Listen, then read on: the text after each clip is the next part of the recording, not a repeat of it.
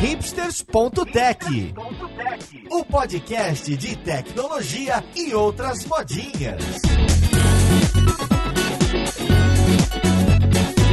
Olá, caríssimo ouvinte, seja bem-vindo a mais um episódio do seu podcast favorito. Esse é o hipsters.tech, eu sou Paulo Silveira e hoje a gente está estreando um tipo de episódio muito bacana. Vamos falar sobre grandes personagens da tecnologia. E para começar, a gente vai falar sobre o John Carmack, um personagem que já apareceu por aqui e que eu acho que tem muito para contar pra gente. Pena que a gente não vai gravar com ele. Vamos ver com quem que a gente vai conversar.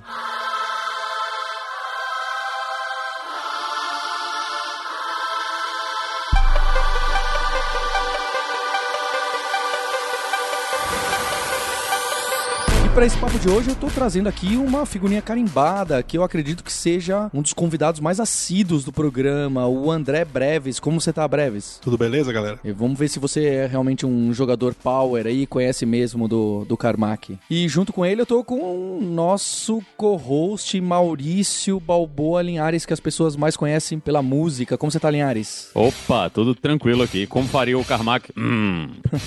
e também outra gamer, hein? Tamo aqui aqui com a nossa co-host, Roberta Arcoverde. Como você tá, Roberta? Ô, Paulo, tranquilo. Olha aí. O Commander King foi o primeiro jogo de computador que eu joguei na vida. Nossa, eu achava que ninguém tinha jogado esse jogo. Ah, maravilhoso. Breve, será que você pode começar a dar, um, antes da gente falar um pouquinho da história, de, de onde veio, para onde foi o John Carmack, se fosse dar uma tagline para ele falar o que, que esse cara fez aí que a gente conhece, onde ele botou a mão, três ou quatro principais palavras-chave, o que, que a gente pode falar? Eu começaria com Doom, né? Melhor a gente começar do iníciozinho, quando ele faz o primeiro side-scroller, que ninguém acreditava que dava pra fazer. A história a gente vai começar assim. Eu só quero que as pessoas que estão ouvindo a gente reconheçam o trabalho antes da gente começar com jogos que só a Roberta jogava. O trabalho dele que ficou mais famoso foi o de Doom. Mas um pouco antes, eles ficaram bastante conhecidos, o pessoal da id Software, lá com o Wolfenstein 3D. E ele também é o cara do Quake e hoje em dia meio que o cara do óculos, aquele negócio de realidade virtual que o Facebook Isso. acabou comprando. Exatamente. Um dos principais players que colocou a realidade virtual de novo no mainstream. É um cara e um programador super hacker que trouxe um monte de inovação para esse mercado, não só o mercado de jogos, não é? Então vamos lá, quero saber a trajetória dele, quem é esse cara, o que que estudou e como que foi parar nesses jogos? O Carmack sempre foi meio, meio superdotado pra época dele, né? Ele, ele, inclusive cursou algumas escolas especiais lá, os pais tiveram que colocar ele numa escola especial, mas ao mesmo tempo que ele era bastante inteligente, ele tinha um ar meio revoltado na, na juventude dele, né? Um fato que o pessoal gosta de falar muito é, é quando ele tava no high school, primeiro que ele aprendeu nas BBS, ele aprendeu como fazer bombas, né? Ele, ele aprendeu a fazer explosivos, tal, estilo aquele manual do anarquista lá naquela época. E ele invadiu a escola dele, como ele era muito ligado em computação tal, mas ele não tinha um computador bom em casa. Ele destruiu a janela da escola dele com termita, que é um composto químico aí que serve para derreter metal. E aí ele fez um buraco na janela, alguns amigos passaram e um amigo que não conseguiu passar abriu a janela. Aí acionou o alarme e aí foi todo mundo pego e ele ficou detido por essa invasão na escola, no, na FEBEND lá. O resto da galera não ficou detido, né? Ele ficou detido porque na hora da isso. entrevista com o pessoal lá, o cara perguntou: não, se você não tivesse sido pego, você faria isso de novo? E o Claro. Claro, se tiver, se tiver sido pego. e, e, o cara, e essa sinceridade é até hoje, ele, ele é sincero assim até hoje.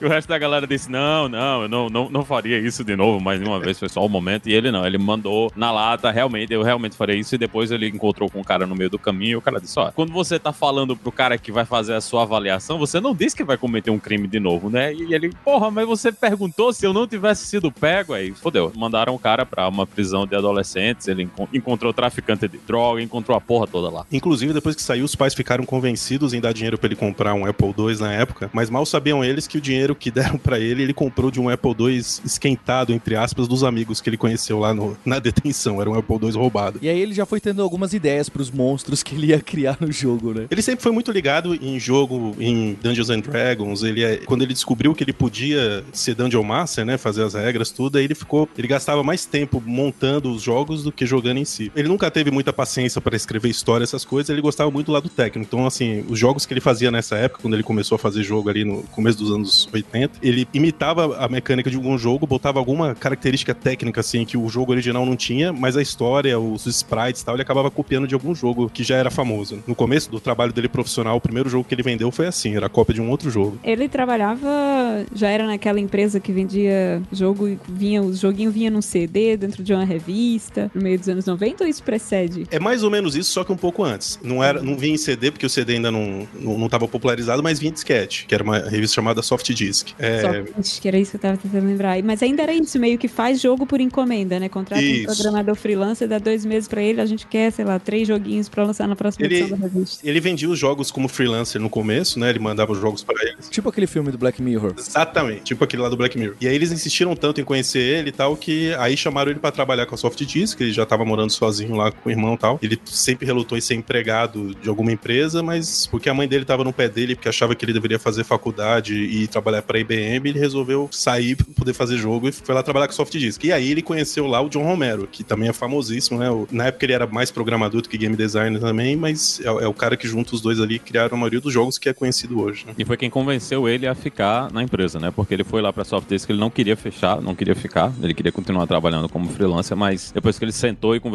com o Romero e ele viu que o Romero sabia muito também, podia ensinar alguma coisa pra ele, ele disse: "Não, agora vou tentar ficar aqui pra ver o que é que vai acontecer com dentro dessa empresa", né? E o trabalho obviamente era um não era um trabalho legal, que eles tinham que estar produzindo jogo pra revista o tempo todo. Eles conseguiram convencer os caras a produzir um jogo, produzir a cada dois meses, né? Que não era o normal, normalmente era mensal o lançamento dos jogos, mas eles queriam produzir coisas melhores, então eles tiveram essa coisa de, ah, vamos, vamos ver se a gente consegue colocar esse, os jogos pra PC na época, né? Porque o, o- a plataforma da Apple tava meio que morrendo com a IBM tomando o mercado todo e os clones, né? Que tinham um absurdo de clones de PC também na época. E eles lançavam a cada dois meses, lançavam o joguinho lá para o pessoal poder instalar e jogar nos computadores. E foi assim que eles começaram a, a desenvolver e o Carmack também começa a desenvolver novas técnicas e novas formas de criar os jogos, né? Que uma das coisas que todo mundo achava muito ruim na hora de trabalhar com o PC, principalmente quando você comparava com os computadores da Apple, é que eles tinham muito menos poder computacional, né? As telas eram piores, os processadores eram mais lentos, não, não era uma máquina que era feita realmente para você jogar videogame, né? O, o foco do PC era muito mais a ideia de que, ah, vou ter uma aplicação aqui de, de business, né? De empresa para fazer o controle. Eles não tinham muito essa coisa de jogos, mas muita gente tinha o PC em casa e se você tem um PC em casa e tem um, um jovem, né? Uma jovem adolescentes, todo mundo vai querer ter jogo, né? É bem isso mesmo. O PC ele não, não era, não tinha hardware especializado para fazer jogo, como a- apesar dele ter assim um poder computacional relativo aos videogames muito maior, né, relativo ao videogame, é, ele não tinha hardware especializado para as coisas de jogo, principalmente gráficos. Então assim, por exemplo, se você tivesse que desenhar uma tela para mostrar o conteúdo ali de um jogo, você tem que desenhar pixel a pixel, pontinho a pontinho. Num videogame, por exemplo, você tem hardware para sprite, que você só fala assim, desenha tal sprite na posição tal, e o hardware dá conta de fazer isso com velocidade. Mas nessa época aí, quando eles começaram a migrar pro PC, que já tinha um mercado potencial grande, né? A Softdisk montou uma área ali de para IBM PC e chamou eles para cuidarem, né? John Romero, John Carmack e alguns outros que depois fundaram a ID Software. O Carmack começou a estudar o hardware e ele achou um dispositivo da época a placa que a placa de vídeo que estava dominando era EGA, né? O E, não VGA. E lá ele encontrou um dispositivo de hardware que ele encontrou um uso que não foi feito originalmente para isso, que era para poder fazer um scroll da tela com questão de para outros fins, né, de planilha e tal, e ele pensou em usar aquela tecnologia para fazer scroll de videogame, para tela de fundo andar. E foi na época o que fazia muito sucesso era jogo de plataforma, né, né, Super Mario e tal. Ele viu essa tecnologia, fez um, um demozinho, né, que eles chamaram de Dangerous Dave in Copyright Infringement, né, o perigoso Dave no, infringindo direitos autorais, que na verdade é- era a primeira fase do, do Mario 3 que eles recriaram no PC. E eles ficaram empolgadíssimos, mandaram pra Nintendo, né, pra ver se a Nintendo se interessava que eles fizessem a versão do Mario pra computador e a Nintendo devolveu um grande não, né. Ainda ameaçaram eles de processo se eles publicassem aquele jogo. E aí eles viram que, pô, se, se a Nintendo não quer, vamos, vamos aproveitar essa tecnologia que a gente fez aqui, que ficou muito parecido com os jogos de videogame da época, né, o, o estilo que a tela era atualizada, e resolveram fazer um jogo eles mesmos, que foi o Commander King, que a Roberta já, já Olha deu. aí, joguei muito. Foi o primeiro. Antes de, da- de ter um computador na minha casa, a minha tia tinha um computador que ela sempre gostava de, de testar essas coisas mais tecnológicas. E era DOS ainda, não tinha sequer o Windows. E acho que vinha com três ou quatro joguinhos. Tinha Prince of Persia, tinha Commander King e mais dois. E o Commander King realmente se destacava. Era um, era um, um jogo muito divertido. E você vê que, por exemplo, você citou o Prince of Persia. Wars que também eram, eram de plataforma, mas você vê que a tela, por exemplo, ela não, não anda, né? A tela, quando você muda de uma tela para outra, ele desenha a tela toda, não anda como é no Super Mario, dos jogos da época. Então realmente foi, foi bastante revolucionário, assim, aproximou, o pessoal viu que tinha potencial do, do PC de jogos equivalentes a de videogame, né? Mas, mas uma coisa que o, um padrão que acaba se repetindo com o Carmack, que foi desde essa época, assim, ele é, ele é totalmente autodidata, né? Ele sempre pesquisou muita coisa, mas o grande lance dele é encontrar tecnologias que até o pessoal não deu muita bola em outras áreas e aplicar para área de jogos. Você vai ver depois, conforme a gente for conversando, vai ter outras tecnologias que não foram inventadas pro fim que ele usou para jogos, mas ele, ele sacou que poderia usar ali. Foi nesse caso aí que dessa tecnologia que até ele, ele chamou de Adaptive Tile Refresh, né? Que é da maneira de fazer o scroll da tela ali. O jeito que eles fizeram o Commander King também foi bem no estilo de rebeldia e revolução que eles tinham, né? Eles estavam com o contrato ainda com a Soft Disk, continuavam trabalhando pros caras e eles não tinham dinheiro suficiente para ter computador em casa, né? Então o que eles faziam, o que eles começaram fazendo, né, no final de semana, no sábado de manhã, eles iam até a empresa, pegavam todos os PCs da empresa, que eram os PCs que eles trabalhavam para os jogos da empresa mesmo, levavam esses PCs para uma casa que eles tinham, que ficava na beira de um lago lá na, na, na Louisiana, passavam o final de semana programando e voltavam com esses computadores na segunda-feira de manhã, logo cedo, antes da galera chegar pro trabalho. Então eles estavam trabalhando para uma coisa pessoal deles, né, para esse projetinho pessoal deles, usando os computadores da empresa todo final de semana e depois eles começaram a fazer isso também durante a semana. No fim do expediente, eles paravam o carro lá na empresa, botavam os PCs dentro do carro, levavam o carro e no outro dia de manhã traziam os computadores de volta para escrever o, o jogo. Então eles estavam estavam nessa dupla jornada, né, escrevendo jogos para Soft Disk na época e começando a empresa deles, né, que na época eles ainda tinham como se fosse Ideas from the Deep, né, antes de virar ID Software, que é o, o nome que a gente terminou conhecendo no futuro. Sim, e com Commander King eles lançaram um estilo de vender jogos, né, de lançar jogos que naquela época era, era bastante inovador e acabou criando até as empresas que estão até hoje, né, como Epic e tal, que é,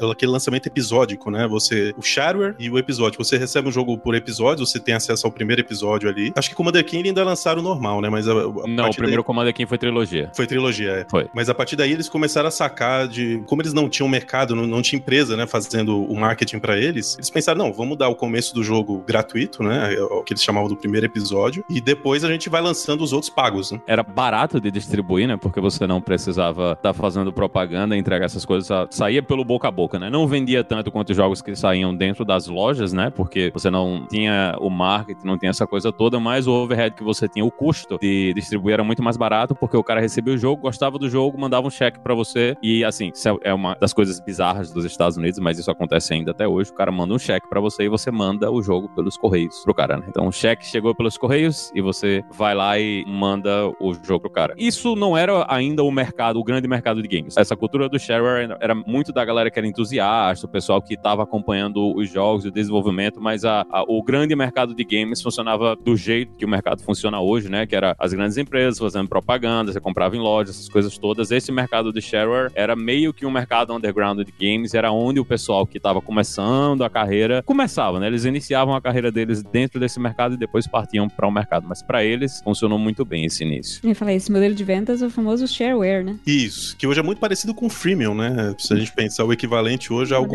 Freemium. E a gente tá falando aqui de, só para situar, o ouvinte 1990, né? Que foi quando Isso. saiu a primeira versão do Commander King. Isso. Aí lá em 91, eles sacaram que eles tinham futuro, né? Nesse mercado, viram que não valia a pena ficar debaixo da soft disk, até pelo estilo de distribuição deles, né? O estilo que eles faziam jogos por contrato tal, a cada um ou dois meses lançando um. E aí eles fundaram a famosa id Software. E esse id aí vem do id da psicologia mesmo, né? Eles lançaram alguns jogos, não fizeram tanto sucesso assim, mas já era o embrião do 3D, né? O Catacomb e o Hover Tank ali. Mas aí o Carmack, de uma outra tecnologia chamada é, Raycasting, e depois de jogar o Ultima Underworld, né? Que é um jogo que em primeira pessoa, que é, é considerado um, um dos primeiros em primeira pessoa, mas não era, não era shooter, né? Não era FPS, não era first person shooter. Aí eles lançaram o Wolfenstein 3D, que foi um sucesso absurdo, absurdo. Saiu versão para tudo quanto é videogame, é, foi banido na, na, Alemanha por questão dos. Para quem não sabe, o Wolfenstein, Wolfenstein 3D ele tem a ver com a Alemanha nazista, né? Inclusive, numa das fases você mata Hitler. Mas assim, eles receberam cartas com relato de veterano de guerra que, que disse que conseguiu superar a, o trauma dele da guerra jogando o jogo. Então, assim, foi um sucesso absurdo e foi uma tecnologia que ninguém tinha visto antes. Num PC, né? Aí já na época já era VGA. É, num PC, um jogo daquele que aí, nesse caso, nenhum videogame conseguia fazer equivalente. Na verdade, aí, porque ele precisava fazer capacidade de processamento só o computador mesmo que tinha. Videogame não tinha, porque na época os hardwares do videogame videogame não era especializado para 3D como é hoje, ele era especializado para jogo 2D, né? Ele tinha bastante dispositivo de hardware para facilitar jogo 2D, mas não para 3D. É um shooter, né? Um shooter em primeira pessoa. Tá- Acho que é o Isso. primeiro shooter em, em É o primeiro o primeiro chute. Por que, que a gente chama ele às vezes de. Ah, não é 3D, é 2.5D? Quem nunca viu o Wolfenstein ou esses jogos mais antigos 3D, ele tem uma carona. É, é 3D, mas tem um- uma pegada isométrica, tem alguma coisa que parece estranha, assim. O, qual que é o lance? O boneco que você tá vendo na sua frente não é 3D, ele é um sprite. Então, se você anda de lado, o boneco ele continua na mesma posição, porque o- os inimigos que estão se movendo na tela, eles não são 3D, eles são 2D. É só um sprite que tá ali e às vezes ele, o sprite que é ele de lado, né? Mas você não tá olhando pra um ambiente 3D. Os bonecos que estão no ambiente, eles não são 3D de verdade. É um grande cartolina. É, se você olhasse pra ele de lado, ia ser só uma folha de papel. Só que eles faziam alguns truques porque eles desenhavam os sprites em vários ângulos diferentes. Então dá a impressão, ele não é tão.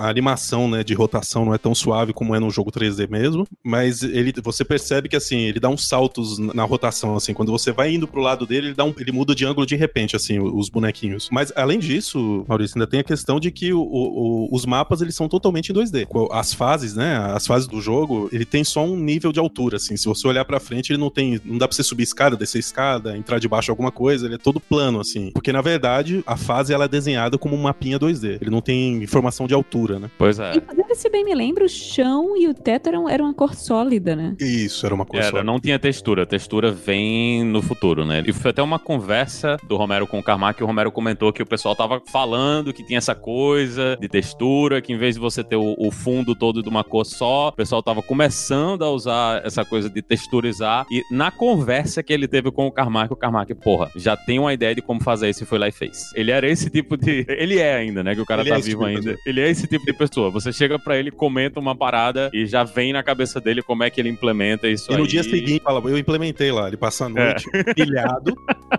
Tem um cara que cruzou com ele várias vezes, um cara chamado Michael Abrash. Uma época ele foi especializado em gráficos do, do PC, né? Ele trabalhou uma época na Microsoft, criando os drivers gráficos ali do Windows 3.0, pra vocês verem o tempo. Ele estudou bastante o hardware do VGA, tal, que era a placa de vídeo, padrão de vídeo que tinha na época do PC. E ele começou a escrever uma coluna num jornal que, da minha época de programador ali, né? Começo dos anos 90, me entrega aí da idade, mas era bastante famoso, que era o Dr. Dobbs Journal, que hoje eh, ele só é arquivo, né? Ele não, não criam mais. O site existe até hoje, mas ele foi muito famoso na época que era uma boa referência técnica, né, para PC, para programadores. Num dado momento, o John Carmack, ele lia muito esses artigos que o Michael Abrash escrevia lá no Dr. Dobbs, inclusive muita coisa do que ele aprendeu a fazer foi em cima desses artigos e chamou o Michael para trabalhar com ele lá na id Software. E aí, nessa época que ele foi trabalhar, ele conta num livro, ele escreveu um livro chamado The Graphics Black Book, e ele conta um pouco de como é trabalhar com o, o John Carmack. Uma das coisas que ele fala era isso, ó, eu saía de noite, dava uma ideia para ele assim, ele, ele comentava um pouco entusiasmado, mas quando chegava no dia seguinte ele já tinha re- reescrito tudo com aquela ideia que eu tinha colocado. É, ele tinha, tinha mesmo esse estilo. É, é o, o gênio, né? Ele tem essa coisa do gênio de sempre resolver os problemas. Ele não tinha muito ideia de mecânica de jogo, né? Toda a parte de design de jogos, e da estrutura do jogo era feito pelo Romero e o resto da equipe, mas ele vinha com as ideias das engines, né? Ele vinha com Isso. as engines antes e muito antes de isso virar uma coisa normal, né? Ele, eles tinham essa coisa de criar a engine e o Romero criava a- as ferramentas para montar o jogo, né? Para você criar mapa, essas coisas, mas toda a parte de tecnologia, de como o jogo ia rodar, tudo isso era nas mãos do Carmack e ele avançou muito essa parte do desenvolvimento de jogos, principalmente para PC, né? Porque a maior parte do mercado tava nos consoles, né? Tava todo mundo lá ali na, nessa época era o, o Nintendo mesmo e o Master System e depois a gente tem o, o Super Nintendo e o, o Sega Genesis, né? Que no Brasil a gente chamava de Mega Drive, que eram os grandes focos do mercado, né? Mas eles estavam no PC mostrando que, pô, dá pra fazer esses jogos com esse estilo e às vezes até melhor, que foi o que eles conseguiram fazer com o Wolfenstein em cima do PC. E o engraçado é que o Wolfenstein não é, o Wolfenstein já existia, é um jogo mais antigo, ali do início dos anos 80, da Muse Software, que Faliu. eles... É, é, a empresa que faliu. é, a empresa faliu, os caras deixaram o, o trademark do nome, né, expirar. Eles tinham essa memória do jogo, porque na época, pra eles, era um jogo que eles tinham uma memória legal, que eles gostavam da ideia do jogo. Eles precisavam de um jogo que fosse um jogo de ação, né? Que eles pudessem mostrar realmente tudo que a engine podia fazer. Então tinha que ser um jogo rápido e essa ideia de ser um jogo de tiro. Eles pensaram em pegar essa história para eles não terem também que ter que escrever a história toda do zero e, porra, vamos fazer de Wolfenstein. E eles fizeram mesmo sem saber se isso ia dar problema no futuro ou não, né? Mas eles fizeram, tiveram sucesso. E o, o Silas Warner, que é, foi o cara que fez o, o Castle Wolfenstein lá em, em 81, ele achou muito legal o trabalho que os caras fizeram. No, um tempo depois, eles encontraram com o Warner e mostraram para ele o jogo e tudo, e disseram que ele ficou maravilhado, deu os parabéns pro cara, e não, não tiveram problema com isso aí, mas não foram eles que criaram o Wolfenstein, né? Foi outra empresa que faliu e perdeu e largou os direitos para lá. É, mas eu acho importante retomar que realmente toda essa parte de ferramental para criação de jogos para PC,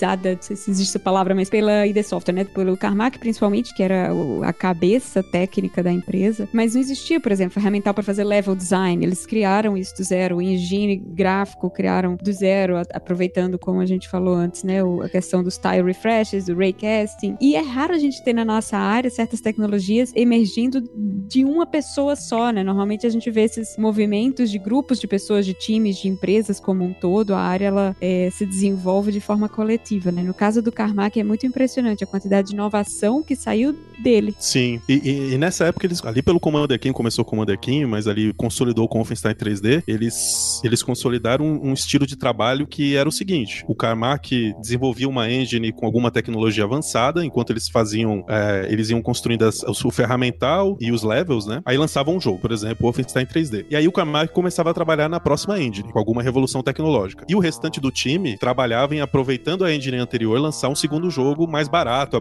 não só a engine, né, aproveitando todos os assets, né? Todos os gráficos que eles desenharam, tudo que eles já tinham feito, lançava outro jogo ao custo baixíssimo e geralmente comercial, né? Esses aí eles não chamavam, não, não lançavam como shareware. Por exemplo, o Wolfenstein 3D teve o Spear of Destiny, que foi lançado pouquíssimo tempo depois, joguei, mas aí já era um jogo comercial. O Spear você jogou. E aí, até pra a gente falou bastante de Wolfenstein 3D, mas vamos chegar no, no jogo que realmente colocou a id Software no mapa, né? Que foi Doom, que na época que fez todo o rebuliço do Wolfenstein 3D, o Carmack declarava e falava: Nossa, esse pessoal tá achando isso legal, eles não sabem o que eu tô pensando em fazer, as, as coisas que eu tô estudando que dá para fazer, que na época ele já tava pensando em fazer o Doom, né? E ali no finalzinho de 93, ele lançou o jogo que deixou a id Software mais famosa, que deu Ferrari e Lamborghini para todo mundo ali da empresa, que eles ficaram milionários, que foi Doom. Que para esse jogo ele usou uma tecnologia também que não, não foi criada para jogos, que é o, o, Binary Space Partition Tree ali, o BSP, as árvores BSP, né? Que em 3D, o, o grande problema que você tem em 3D em si o desenho é você decidir em cima de uma quantidade absurda de polígonos que você tem, o que você não vai se preocupar em desenhar. O que, que você vai descartar? O que, que tá na frente do que, não é? Isso é um dos problemas, que aí tem alguns algoritmos, tipo os Painter Algorithm, algumas coisas para desenhar na frente. Mas o grande problema é assim, você tá situado no meio do mapa. Tudo que tá, por exemplo, atrás de você, você não precisa se preocupar nem em fazer transformação algébrica, nada para mostrar na tela. Você tem que ignorar, porque senão você vai gastar a capacidade computacional de coisas que você tem certeza que não vai aparecer na tela. Então, o grande lance das árvores BSP é justamente fazer isso. Você tem uma maneira barata computacionalmente, ele faz todo um, um pré-cálculo antes, né? As fases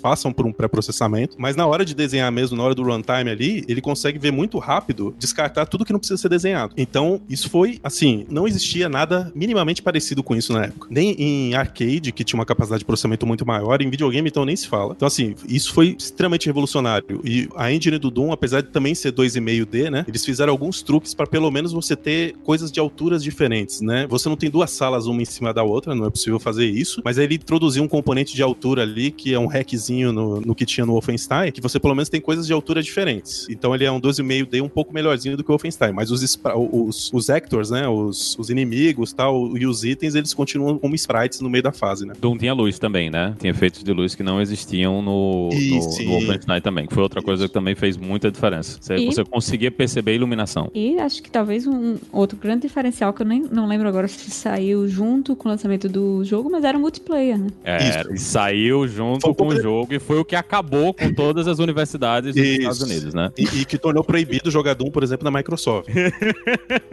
boa banda de rede. Todas as redes de todas as universidades dos Estados Unidos acabaram porque as pessoas passavam o dia todo jogando Deathmatch no, no, no Doom. E... Gente, a gente tá falando de 1993. 1993. Eu acho assim, acaba acontecendo como, por exemplo, pra quem é de música, acontece com o Jimi Hendrix, assim, você vê o Jimi Hendrix tocando, você fala, não, mas ele não tá fazendo nada demais. É porque quando ele fez aquilo, ninguém tinha feito. Então, você vê essas coisas assim, pô, você vê que você tá desenhando, assim, o que, o que é hoje a indústria do, video, do videogame. Tudo nasceu ali na, naquela época e muito das coisas que nasceram, nasceram com o Joe Carmack ali na id Software, né? A Roberto citou mais um aí, que é o multiplayer. Antes disso, o multiplayer via rede, né? O máximo que tinha de multiplayer era os dois ali na mesma televisão com dois controles diferentes e tal. Mas o, multiplayer remoto ali começou a, a, surgir com o Doom. Não, isso é multiplayer com porta serial e protocolo IPX. Isso não é Sim. é isso não é o TCP/IP que a gente não. usa hoje na internet, não. Quem viu para viver essas coisas aí, viu, é que sabe o sofrimento que deve ter sido programar essa coisa. E assim, isso eles estavam perto já para terminar o lançamento do jogo. Eles tinham, tinham prometido para o, acho que era para o terceiro trimestre de 93 e eles resolveram atrasar, empurrar para dezembro. E o Carmack chega pro Romero e diz: Ó, oh, eu terminei o que eu queria fazer, tô com tempo livre aí, eu acho que eu vou entregar essa parada aí de rede pra gente poder jogar o jogo em rede, né? E para ele era assim, era uma coisa assim tranquila. E tô aqui, tá chegando o deadline, eu tô com tempo livre, vou lá reescrever essa porra toda, colocar tudo de rede, vai funcionar. E quando eles começaram a fazer os demos de deathmatch, eles perceberam que isso era o lance do jogo. Era isso que ia mudar completamente o mercado e eles tinham prometido que ia ter o modo online, né? Mas ficou é aquela coisa, né? Você tá chegando perto do deadline, você começa a olhar, é, vamos ver se couber, né? A gente implementa, mas eles terminaram entregando isso aí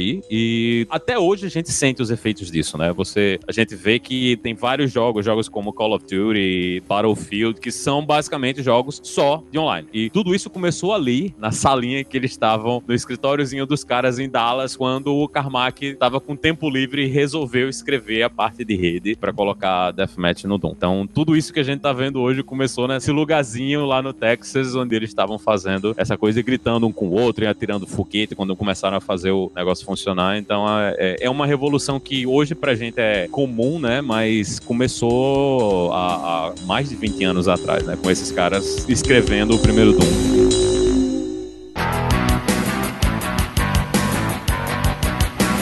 Coisa que eles, eles criaram muito esse hype de como é que o jogo ia sair e o lançamento do shareware, né, da versão inicial que o pessoal ia ter acesso para poder fazer a compra, eles resolveram colocar num FTP de uma universidade em Massachusetts. E foram colocar, né, vamos colocar esse arquivo lá para o pessoal poder baixar e começar a brincar. Na hora que eles estavam tentando colocar, não tinha, não cabia mais usuário no FTP, porque tava todo mundo já de olho, já esperando o arquivo aparecer lá para todo mundo baixar. E o, o administrador da rede teve que dropar todo mundo, tirou todo mundo, desconectou todo mundo pra galera daí conseguir fazer o upload do arquivo via FTP e depois que eles mandaram esse arquivo, a, a rede foi completamente destruída porque todo mundo estava tentando baixar esse arquivo. Então tirou a rede da Universidade do Ar porque estava todo mundo conectado no FTP tentando baixar esse arquivo do shareware do Doom para eles começarem a jogar. E daí ele começou a se espalhar para outros FTPs e o pessoal entregava via disquete para todo mundo e foi a loucura de distribuição, tudo isso e assim, imagina que existia um grande mercado real de jogos para que pessoas comprassem, mas eles continuavam nessa coisa de share. Tanto que eles não, não quando para lojas físicas, né, eles chegaram para loja física e disseram: olha, é o seguinte, tem esse jogo, a gente vai dar de graça para vocês os sharers. A única coisa que vocês e vocês podem vender, vocês podem vender o share pelo preço que vocês quiserem. A única coisa que a gente quer é que vocês coloquem isso para que as pessoas consigam pegar o jogo. Então eles deram o jogo de graça para grandes lojas, para as lojas jogarem o jogo para frente, porque quando você terminasse o share e apareceu o avisozinho, ó, você manda um cheque cheque para id Software e você recebe o jogo completo. Então, o, eles mudaram completamente a forma como você fazia marketing e vendia jogos dentro desse mercado, né? Eles conseguiram um lucro muito grande e foi aí que começou a, os carros de luxo, a, a vida chique, que o Carmack e o Romero tiveram depois, né? Mas Doom foi um dos grandes responsáveis pelo sucesso financeiro deles. Em 95 também, o, o Carmack, ele começou a fazer algo que também era, era inovador para a época, né? É, em 95 ele lançou o código-fonte do Wolfenstein, que era um jogo ali de 92, né? E algo que foi se repetindo com os jogos da id Software também. Ele é um grande defensor do open source, né? Inclusive, no jogo seguinte, que foi o Quake, ele utilizou um compilador. Na época do Doom, ele usou um compilador da Watcom. Era o compilador que o único conseguia usar toda a memória do PC na época, né? Mas aí já pro Quake, ele usou uma versão do GCC para DOS, que é o GCC que a gente usa até hoje ali, do Linux e tal, do o, o GNU mesmo, que era o DJGPP, se eu não me engano, o, o nome na época. Então ele, ele é o grande defensor de open source, ele até criou bastante briga interna ali na id Software e futuramente posteriormente, quando outra empresa comprou a id também, ele sempre brigou com isso, mas todas as engines deles, enquanto ele teve trabalhando lá na id Software, ele lançava open source depois de alguns anos. E também deu, teve a volta por cima deles, né? Quando a Nintendo vai atrás dos caras e pede para eles portarem o Wolfenstein para o Super Nintendo, né? Então, Sim. lá no passado, a Nintendo não queria que os caras fizessem o Mario para PC e vendo o sucesso que a, a, os jogos deles estavam tendo, a Nintendo vai atrás dos caras e chega, pô, será que dá para vocês portarem aí o, o, jogo e colocar ele no, no Super Nintendo? E quando eles fizeram isso, apareceu uma, uma igreja americana que pediu para licenciar, né,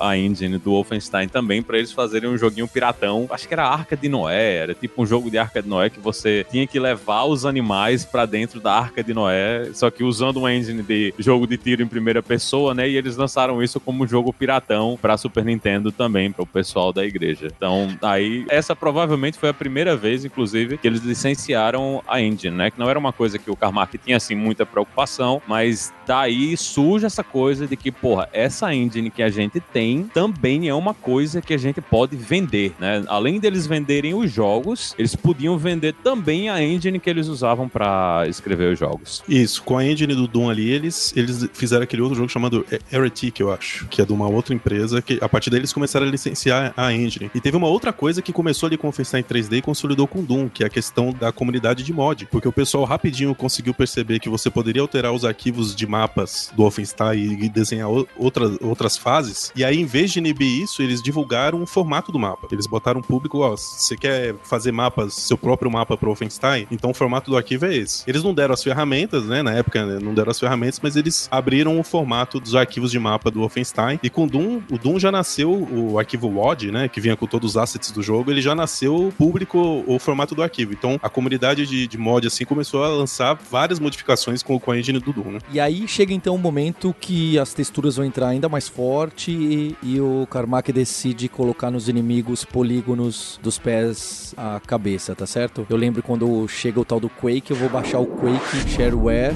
conexão de escada, modem, e eram sete disquetes. Eu lembro que ficava dando pau no sexto disquete, foi super complicado. Quando eu instalei meu PC, que era um Pentium 1 na época, alguma coisa assim, não rodava, não era suficiente para rodar o Quake. E aí, o que que traz o Quake? Qual é a inovação? Além de que eu acho que o Quake ganha aquela começa também um pouco do e-sport, né? Apesar de não existir o nome, começa a ter campeonato de verdade e ganhar algum tom de, de seriedade. Ele consolidou as inovações anteriores, né? Então, assim, o multiplayer do Quake ficou muito bom. E aí passou a, a ser até TCP/IP também. É, mas a grande inovação tecnológica do Quake foi a questão realmente de ser uma engine totalmente 3D, né? Ela é a primeira engine do mercado ali e, e da id Software que, inclusive, os, os jogadores ali, quem tá. No, todos os itens que estão na tela são em 3D. Ainda não era acelerado por hardware, né? Ele, então ele teve que criar, criar algoritmos assim absurdos para conseguir rodar na, no Pentium que era na época. Foi nessa época que o Michael Ebert foi trabalhar lá com eles e ajudou bastante. E você consegue ler muito do, de como foi esse, esse processo no, no, livro do Michael Ebert, e que inclusive também começou a gerar problema com outros funcionários da ID, porque tem muito segredo ali de como ele foi, fez isso, tá público ali no livro, né? O, o Michael relata bem essas coisas. Ele conta coisas do tipo, ele reescrevia a engine assim, cinco, seis vezes por semana, porque ele tinha uma ideia, ele reescrevia a engine para testar, viu que não deu certo, descarta, reescreve a engine toda no outro dia com uma outra ideia. O Carmack é bem sangue nos olhos com isso. E também com o Quake, veio uma outra inovação de mercado que essa é a primeira engine mesmo que eles licenciaram, tinha uma, uma licença comercial para outras empresas, né? Muita empresa, e aí eu falo dessa conexão de novo com o Michael Ebert, né? Por exemplo, a Valve, o, o, o Half-Life, né? Que é o jogo que todo mundo conhece, que deu ali o kickstart na, na Valve, a engine dele, né? Que é o Source, ele vem do Quake. É altamente modificada, mas veio do Quake. Inclusive, esse licenciamento que a Valve conseguiu fazer, né? Que o Gabe, né? Que é o fundador da Valve, ele tinha trabalhado com o Michael Ebert na Microsoft ali na década de 80, né? Então, essa conexão entre eles que o Ebert conseguiu fechar esse negócio da engine do Quake ser vendido ali pra Valve. Então, a Valve surgiu muito por causa do, da id Software também, né? Uma das curiosidades do Quake é que a voz do protagonista, né? Quem faz o Trent Reznor, do, do Nine Inch Nails. E o, o Trent, o Trent, ele também era fã desde a época do Doom. Ele fala que na época que o Doom saiu, ele tava em, em, em turnê já. E enquanto a galera ia, ia encher o rabo de cana, ia usar droga, ia pra zoeira mesmo, ele voltava para o ônibus de turnê,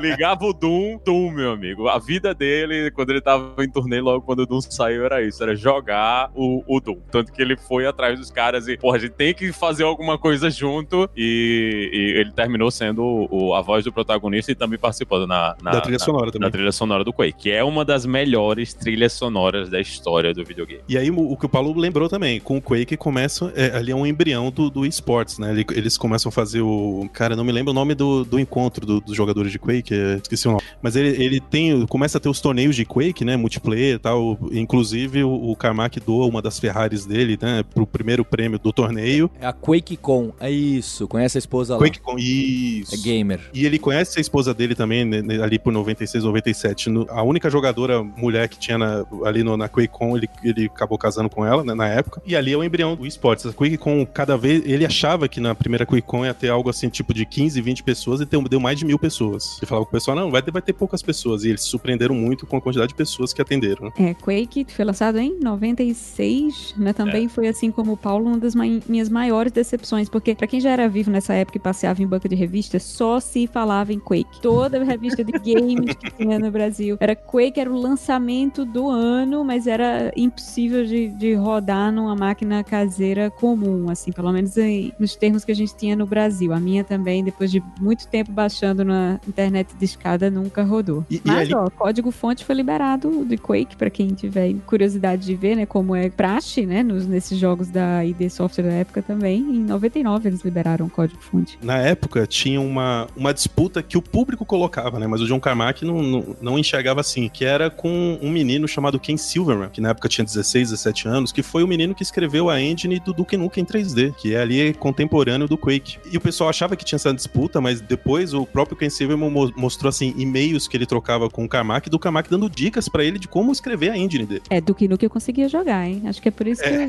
fiquei meio, Olha, fiquei meio desprezandinho o Quake, assim, ah, você não roda na minha máquina, eu vou rodar o seu concorrente. se o John Carmack, pra criar o Doom e o Quake, passou um ano na prisão, eu fico pensando o que que esse menino fez na adolescência pra aquele Duke Nukem que é, tipo assim, é de drogas, violência, tiroteio e daí pra baixo a coisa. Não, ele só Não, não, assistiu não. os filmes dos anos 80. Os filmes dos anos 80 eram todos sobre isso. A gente, a gente nem teve Mortal Kombat nessa época, minha gente. Não, não era uma coisa assim. O, o Carmack, ele teve essa coisa de que ele foi preso, mas, assim, são vários problemas na vida. Os pais eles se separaram, então são várias coisas que envolvem essa criação, mas não, não era uma coisa assim. Chegava nesse nível de violência, né? Pelo menos não, não no nível de violência que a gente tá meio que acostumado aqui. Você tá estragando meu storytelling todo. O pessoal tá falando que podcast Não, brasileiro. não, não vamos. Não, não, mas eu, eu- Não, eu- não, não não vamos criar essa parada, não. Não, mas eu vou estragar o storytelling, Paulo, porque o, o Ken Silverman ele ficou meio que protegido disso aí, porque ele só fez a engine. Inclusive, ele entregava a engine compilada. O pessoal da Apogee, né, que, que inclusive era quem publicava os jogos da id Software e começou a querer fazer os, os jogos deles também em 3D, é, eles recebiam a engine, só o, o- o overlay ali, só a parte compilada da engine, eles, a parte do jogo mesmo era feita na Apogee. Então, o Ken Silverman ele só se preocupava com a parte de mostrar gráfico e tal, mas ele não, não participou da criação dos assets do jogo mesmo. E vale frisar também que o próprio Carmack também não era exatamente o principal responsável pelo gore e pelo Isso, imaginário e pela Romero. estética. E o Adrian, né, que é o outro Carmack, O que não Adrian, tem nada o, a ver o Adrian com... era louco, Não, velho. O Adrian era muito louco. E eles não são parentes, né? O Adrian Não são parentes. Ele era o chefe de design, de seria hoje o animador-chefe, não sei, dos jogos na época, mas era ele que fazia essa estética desde o Commander King, que também já tem umas, umas imagens meio malucas, embora não era que a gente viu depois em Doom, Wolfenstein e, e Quake. A, minha veia mais nerd programador ainda me torna tendencioso a uma disputa que teve na época, porque o, o Romero e o Adrian, principalmente o Romero, né? Ele achava que o sucesso de Doom era por causa dele. E eu sempre acreditei, acreditei hoje que não, na verdade, é- era o grande sucesso eram as, as mágicas técnicas que o Carmack conseguiu fazer. Tanto que o, o Romero, depois de Quake ali, um pouco depois de lançar Quake 2, o Romero saiu, né? Foi montar a empresa dele ali e chamou o Adrian com ele, se não me falha a memória. E ele, la- ele ia lançar o Daikatana. Acho que o Paulo lembra do flop que foi o Daikatana, né? Que ele, inclusive, ele botou um anúncio um pouco bastante agressivo nas revistas, né? Que, que falava que você ia se tornar vadia dele, né? Com o Daikatana. Você lembra disso, Paulo? Eu lembro, cheguei a jogar esse jogo e foi aquela coisa que 15 minutos e falei, gente, não é possível. Eu não tô gostando porque eu devo ser um cara que joga muito ruim de opinião mesmo, mas o jogo era ruim mesmo. Não, mas era, era o grupo, né? Não era, era o, a tecnologia, mas também eram as ideias, a- as fases, a construção da coisa toda. Não dava também pra você pegar a engine sozinha, não ia vender jogo, né? Tinha que ter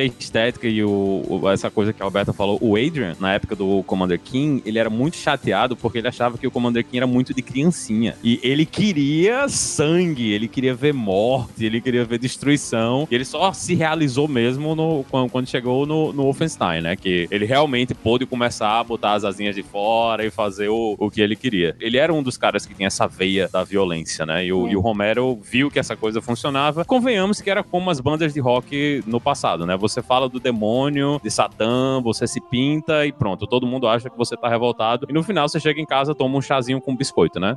Era o cara que ia na locadora assistir Faces da Morte. É, é roleplay, né? Roleplay. Tá se vendendo uma imagem, né? Eles estão vendendo essa imagem de ah, somos realmente pessoas muito revoltadas e tudo. Mas na realidade eram pessoas normais. O, o Carmack em si, ele nem bebia, né? Os caras até contam que o primeiro porre do Carmack foi de champanhe. Ele bebeu duas taças de champanhe e chegou, encostou na parede e, e disse: Não, estou perdendo controle das minhas consciências mentais e apagou. Não, não eram pessoas assim, ne- nesse nível de loucura também, né? A partir de Quake, né, entra uma sequência, ele lança Quake 2, que consolida bastante as tecnologias que ele criou com Quake. O grande lance do Quake 2 foi, a- começou a usar aceleração por hardware, começaram, nesse final ali da década de 90, começam a aparecer as primeiras placas de aceleração 3D, né, as placas gráficas, né, na época Voodoo, a Nvidia surge por essa época também, a indústria de gráficos começa a dar bastante valor ao, ao, ao Carmack, ele meio que dele- ele meio que direcionava quase toda a indústria gráfica, né? Ele falava não, não é, ele, ele uma vez fez uma crítica grande ao, ao DirectX lá da Microsoft, DirectX, né? A questão de 3D, eles mudaram completamente a API pelo comentário que ele fez. E aí também consolida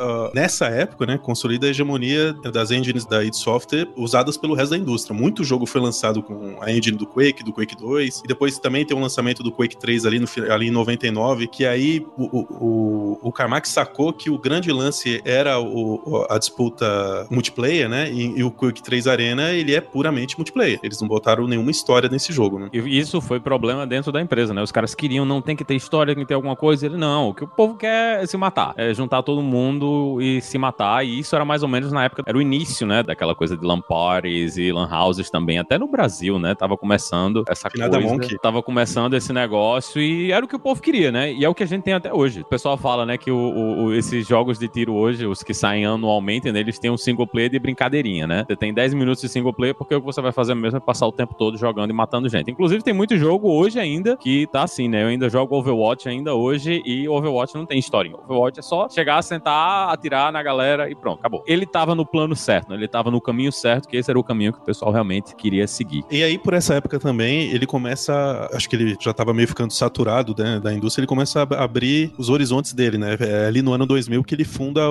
o Armadillo Aerospace, né? Que é, o- é uma empresa de foguetes. Em inglês tem muito trocadilho, né? De rocket science, né? Que é ciência de foguetes quando você quer falar que algo é absurdamente complexo ou poucas pessoas entendem, né? E ele, ele vestiu ali a carapuça, ele criou, né? Armadillo Aerospace, que era para construir alguns foguetes navegáveis, tá? E começou a participar de concursos, X-Prize e tal, com os foguetes ali da Armadillo. O que, inclusive, recentemente, ali em 2015, na época que ainda a SpaceX estava lutando para conseguir pousar, né, os, os módulos lá, né, quando eles ainda não estavam conseguindo, ele trocou alguns tweets com, com o Elon Musk e ao final ali o Elon Musk convidou ele para trabalhar na SpaceX. né? O que ele, o, aí o Carmack recusou, ele falou: "Não, agora eu tô preocupado com realidade virtual, tal, ainda ainda não é a hora de voltar a mexer com foguete ali". Então como que termina essa história chegando aí mais pra atualidade? Como que ele tá em relação a esses foguetes, ao óculos, ao tuning de, de carros? Eu lembro que ele tweetou, não sei se foi você que me mandou, eu te mandei. Não sei nem se foi Twitter, tá? Eu lembro que ele, ele tava lendo aquele livro do MIT lá, o, o SICP, né? Do Sussman lá, de Lisp, de Scheme, aprendendo programação funcional, sei lá eu por quê. E aí ele fala que ele vai conversar com o padrasto dele. E ele fala assim: olha, eu tô estudando uma coisa nova aqui, né? Agora ele já deve estar, ele deve estar já com os próximos dos, dos 50 anos. Fala, Poxa, mas agora que eu passei um pouco tempo do 40, tá difícil de eu entender esse livro aqui de programação. Antes era tão fácil pra mim. Aí esse padrasto dele fala assim: espere você chegar nos 80.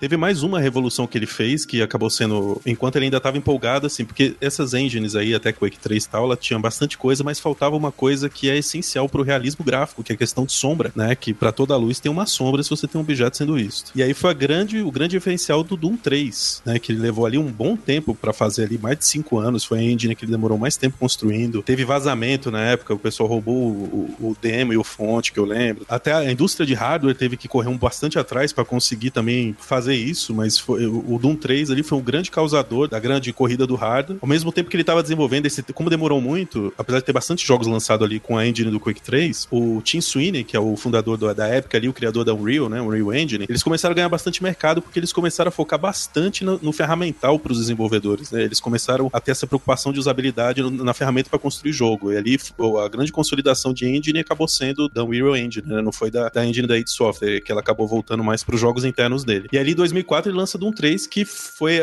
enquanto ele ele estava bastante empolgado ainda, né, né, no desenvolvimento. Demorou muito tempo para sair, mas você vê que dali para frente os jogos da id Software depois do Doom 3, que o, o jogo em si eu pessoalmente não achei tão legal não, mas a parte gráfica é absurdamente realista, né? E tinha até aquela questão do que teve bastante treta na época do cara não conseguir segurar uma arma e uma, uma lanterna ao mesmo tempo. Que o, como tinha aquela questão de criar o clima de terror, né? Você, boa parte do tempo você ficava no escuro ali no jogo, né? Até para demonstrar a, a, questão de sombras, né? Que, que, o jogo tinha. E ali, depois do Doom 3, teve alguns jogos de, que não teve muita relevância que a id Software lançou. E ali em 2009, começa a procurar. Ele, ele tinha um acordo ali com a id Software e com a ZeniMax que depois que ele lançasse o jogo, ele tinha um período meio sabático, entre aspas, que na verdade iria brincar com outras tecnologias, né? Numa dessas pausas, ele criou uma engine 3D para iPhone, que inclusive foi chamado pelo Steve Jobs para fazer uma demonstração lá no, naquelas apresentações que o Steve Jobs faz. E num, numa dessas aí, em 2000, final de 2011, 2012, ele começou a brincar com realidade virtual. E foi nessa época, enquanto ele estava pesquisando realidade virtual, que ele conheceu o Palmer Luckey, um dos fundadores da Oculus ali, que fez o Oculus Rift, né? Ali em 2012, num, num fórum chamado MTS, MTSB 3D, se não me engano. Mente Sim 3D. Era, era assim, é, todo mundo que mexia com tecnologias para jogos em 3D, aquelas telas 3D que tinha, questão de óculos de realidade virtual e tal. E aí eles trocam alguns e-mails, o, o Palmer Luck estava trabalhando no protótipo do Oculus Rift ali, e o John Carmack pede, ó, oh, não, tem como você me mandar aqui para dar uma olhada o protótipo que você fez? E o Palmer Luck manda para ele, e aí o John Carmack fala, caramba, o que você tá fazendo aqui tá muito melhor do que eu tô fazendo, então vou parar de mexer com o que eu tô fazendo e vou divulgar o seu. E aí ali no, na E3 de 2012, né, na, na conferência de jogos que tem nos Estados Unidos em junho, ele mostra esse protótipo do Palmer Luck para um monte de gente da indústria. E aí que nasce a óculos, né? O pessoal realmente vê que tem, primeiro pelo endorsement que ele fez, né? O, o John Carmack é respeitadíssimo na indústria, né? Se ele tá falando que aquilo ali é bom, o pessoal acaba seguindo, né? E foi dali que começou a, ter apoio de vários entes da indústria, inclusive o pessoal que botou dinheiro e fundou junto com o Palmer Luck a, a óculos, eles ficaram conhecendo a partir da E3 ali, né? O Carmack vê que o futuro mesmo que o, com que ele quer trabalhar com questão de realidade virtual e ele sai da id Software, né? Foi o último fundador a sair, ali no final de 2013. Põe a, a, a empresa de foguete dele ali, a Modular Aerospace, em hibernação, como ele chamou, né? Ele, eles param de mexer, fica ali pausada. E ele vai ser CTO lá da Oculus. E aí, com a visão que ele tem, né, da realidade virtual, é a questão do, da realidade virtual portátil, né? Que não é untethered, né? Que não é ligado a, a nenhum computador, não tem fio saindo ali. E o pessoal que fundou a Oculus, a maioria do pessoal, não, tinha visão de, de realidade virtual em que o, os gráficos são melhores, assim, aquela coisa que precisaria de um computador tá ligado ali, né? Precisaria de uma bastante capacidade computacional. E aos poucos ele vai conseguindo convencer, ou assim, não de uma maneira pejorativa, mas aos poucos o pessoal que brigava muito pela realidade virtual de PC vai acabar saindo da Oculus, né? E a visão dele vai sobressaindo, né? Inclusive, a Oculus faz um encontro anual ali, Oculus Connect, com os desenvolvedores de realidade virtual. E num deles ele deu uma bronca pública, você vê que ele não tem muitos papas na língua, ele deu uma bronca pública no pessoal da Oculus que falou: vocês tinham que estar tá focando em criar o, o tracking, né? A maneira de como o óculos percebe em que posição você tá para poder atualizar o, os gráficos no óculos, né? Vocês precisam criar um tracking que não precise de nenhum sensor externo, né? Ele tinha que ser autocontido ali. E no final, assim, foi diminuindo a parte de realidade virtual do PC e tal, e acabou culminando ali no lançamento do Oculus Quest esse ano, né? Que é o, o primeiro óculos de realidade virtual autocontido ali, uh,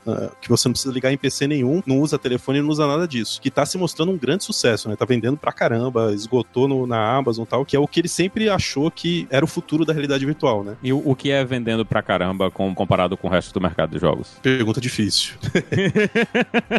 não ter mais pra vender na Amazon, assim, não é bem o sinal, né? Não vejo muita gente comentando, não conheço ninguém que tenha comprado, vi as notícias, mas eu não vejo esse buzz dentro do mercado de jogos no geral. É. Isso ainda é pro cara que tá empolgado com realidade virtual ou isso já é um produto para o grande público? É um pouco ainda no meio, porque ainda hoje a biblioteca de software deles, assim, a quantidade de jogos ainda não tá grande. Eu, como tô envolvido com isso ali desde 2013, a grande diferenciação para quem é o entusiasta ali é que você começou a ver relatos, ainda é relato, né? Ainda, ainda é algo que, que as pessoas contam, mas relatos de, de, pessoas que não são do meio se interessando. Do tipo, mostrei para um amigo tal e cinco amigos compraram que não tinham nada a ver com realidade virtual. Que usou a primeira vez, achou um saco tal. E aí dele poder andar, andar livremente na sala dele, ele ficou empolgadaço. Mas realmente, eu ainda não tenho números para dizer se realmente esse sucesso todo. Mas eu aposto que vai ser o futuro sim.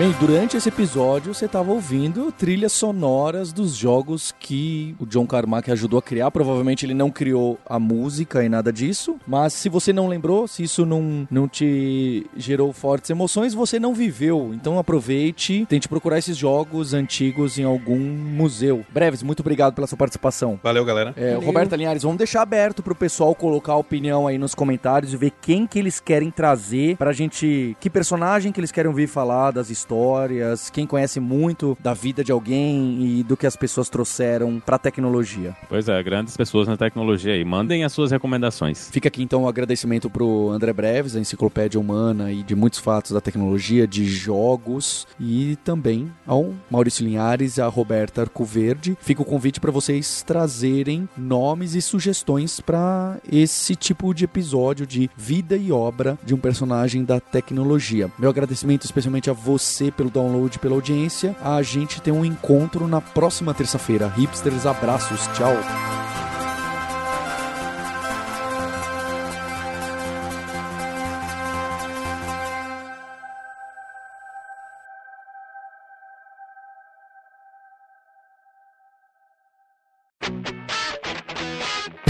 Você ouviu o hipsters.tech, produção e oferecimento alura.com.br, cursos online de tecnologia e Kaelon, ensino e inovação. Edição Radiofobia, podcast e multimídia.